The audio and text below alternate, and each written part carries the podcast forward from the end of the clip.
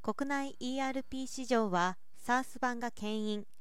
26年度まで2桁増が続く。デジタル変革の一環として多くの企業は基幹系システムやスクラッチ開発の刷新時にクラウドシフトを推進しています。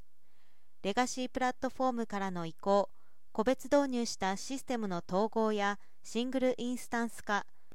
グループグローバルのシステム展開などその目的は多様だとはいえデータドリブン経営の実現に向けてファクトデータを迅速に把握するための基盤として ERP を位置づけることは企業の共通認識として浸透してきたと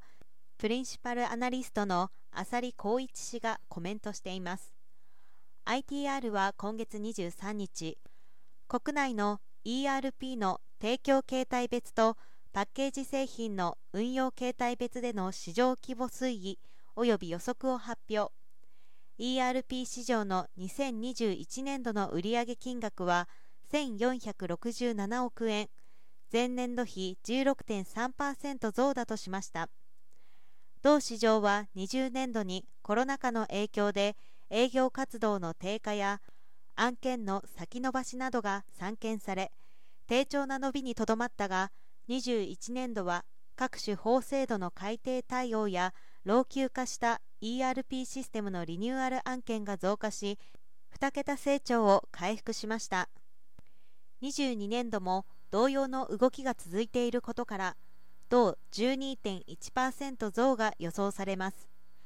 当面 ERP への投資の増加傾向は続き CAGR21 から26年度は10.5%となるとのことです。提供形態別では21年度のパッケージ市場は前年度比6.0%増。SARS 市場は同32.7%増。主要ベンダーが新規案件で SARS 版を反則しているためパッケージ市場の CAGR はマイナス1.2%、SARS 市場のそれはプラス20.5%と予想。パッケージ市場を運用形態別に見ると、オンプレミスは20年度から21年度にマイナス成長が続いた一方、IaaS は成長を維持。22年度以降もこの傾向が続くと予想されます。